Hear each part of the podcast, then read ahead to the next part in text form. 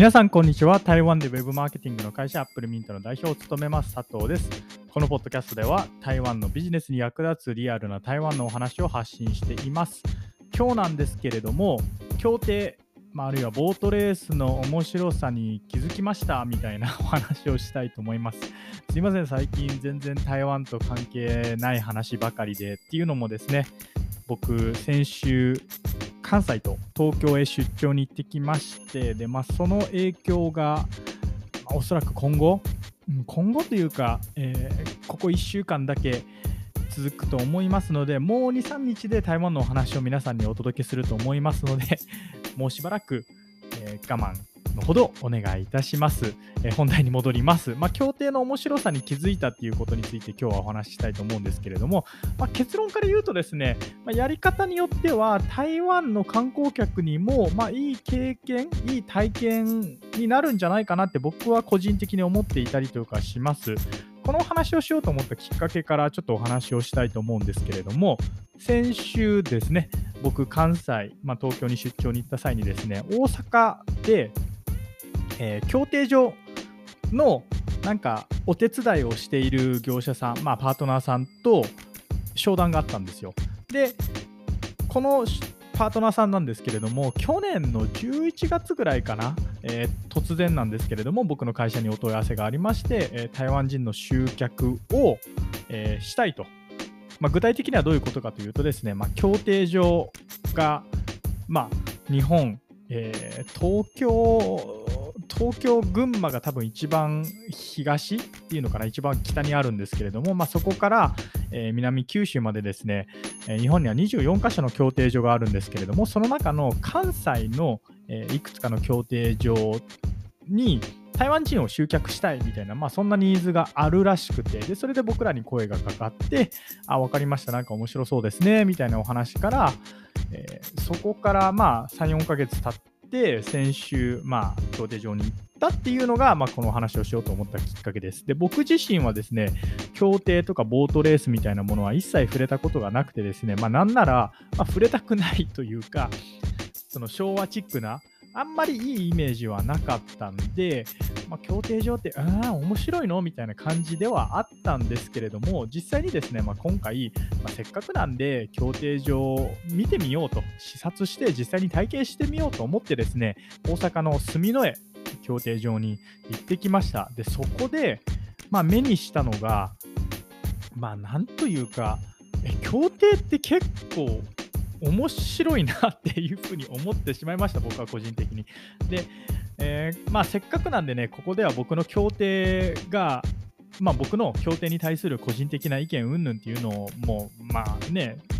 聞いてる方々面白いかもしれないんですけれども、そんなことを聞いても、まあ、何の得にもならないっていうことにもなると思うんで、ちょっと競艇のお話、競艇とインバウンドについて少しお話をしたいと思うんですけれども、この11月に僕らがパートナーさんから、まあ、協定に台湾人を集客したいって、えお問い合わせが来た背景をご説明するとですね、協定上と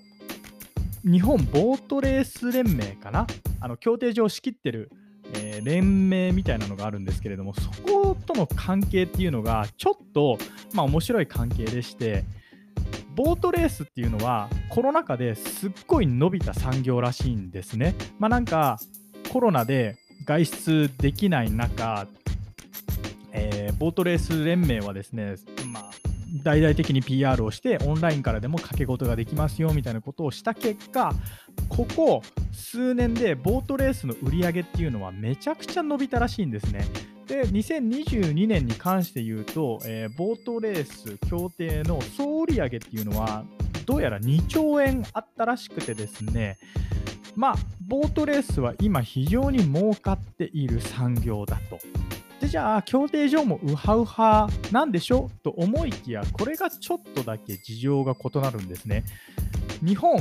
ボートレース連盟かなんかっていうのは掛け金の売り上げの大半が入ってくるんですけれどもじゃあその掛け金が協定上に分配されるかっていうとこれ結構別問題でして協定上の売り上げの主な収益っていうのは協定上に実際に人が行ってそこでお金をかけたりとかあるいは有料席で、えー何ですか有料席を買ったりそこで物を買ったりみたいなのが売り上げになるんですね。なので、この中でボートレースはすごいウハウハで、現在も CM とかでめちゃくちゃ大々的にプロモーションをしているものの、だからといって競艇場が儲かっているわけではない。で競艇場としては売り上げを少しでも増やすためにですね、客を競艇場に呼びたい、集客したいんですね。そのために、じゃあ台湾人はどうかみたいなところから僕らにお問い合わせが来たわけです。それで、まあ、今回僕、競艇場に視察に行ったんですけれども、まあ、それが面白くて、え実際に行ったらですね、若い人が、えー、大阪住之江の競艇場にはいました。でそれこそ僕は、あもえー、僕とパートナーさんと一緒にいたん行ったんで、えー、有料席にちょっとご案内してもらって、で、有料席は1人2000円かなかなんかで、まあ、座って、こう、モニターがあってみたいな、結構いい席だったんですけれども、すぐ横を見るとですね、えー、高校生か大学生ぐらいかなまあ、大学生ぐらいだと思うんですけれども、あの高校生そもそも掛けしていいか分かんないんですが、まあ、大学生ぐらいの、えー、若い人たちが4人グループ、あるいは6人グループとかで席を陣取って、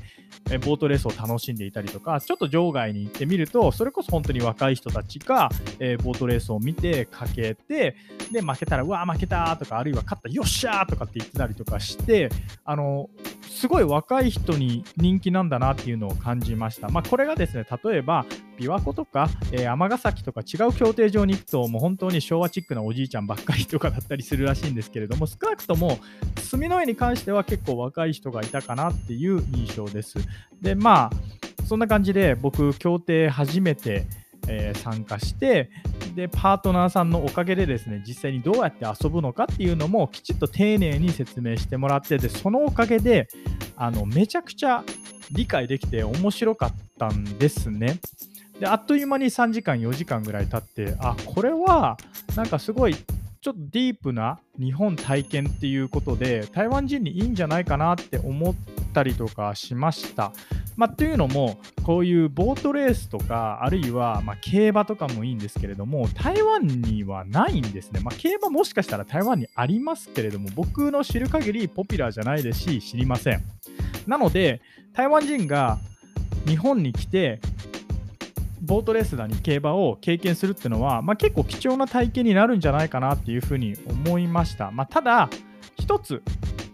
課題があって、やっぱり競合ですよね。まあ、ここで言う競合とは何かっていうと、例えば大阪だったら USJ とかが競合になってくると思うんですね。ボートレースって、まあ、平気で3時間、4時間潰せるっていうメリットがある一方で、まあ、観光客にとってみればですねその3時間4時間でショッピングをしたいあるいは USJ に行きたいあるいはあ何か他のことをしたいっていうのが当然あるわけじゃないですか。そういった他のエンターテインメントと共ボートレースっていうのは競合しないといけないんで、この部分に関しては、まあ、どこかで隙間時間で、こう、台湾人に来てもらえないかなっていうのを、考えていたりとかしますが、まあ、実際に行って、えー、遊び方を覚えれば面白いと僕は思ったんで、まあ、なんかやり方ないのかなっていうのを考えつつ、そうですね、まあ、今回のポッドキャストでは、えー、協定上が思ったよりも、えー、面白かったっていう、えー、お話をしたいと思いました。まあその最近、最近に限らずなんですけれども、まあ、ネットがこれだけ普及して、情報がこうなんていうんですか透明化した時代においては、人って失敗したくないんで、失敗する前にネットで調べたりとかして、まあ、なるべく地雷を避けるじゃないですか。まあ、そうすると、まあ、何が起きるかって、すでに評判がいい映画であったりとか、すでに評判がいい、えー、アミューズメントパーク、あるいは、まあ、すでにこう一定の評価があるようなことしか僕らやらないんですね。あるいは僕らがやり慣れてることしかしないと思うんですね。まあ、そんな中、こういう協定とかボートレースみたいな、まあ、自分がやったこともないけれども、まあなんか、きっかけがあったんでやってみたら面白かったみたいな、こういう発見ができたっていうことは非常に、まあ、幸運だったかなっていうふうに思います。はい。まあ、ということで、今日もですね、全然台湾のお話をしてなかったんですけれども、以上、アップルミント代表佐藤から、えー、協定上、協定、あるいはボートレースの、えー、面白さみたいなお話でした。それではまた。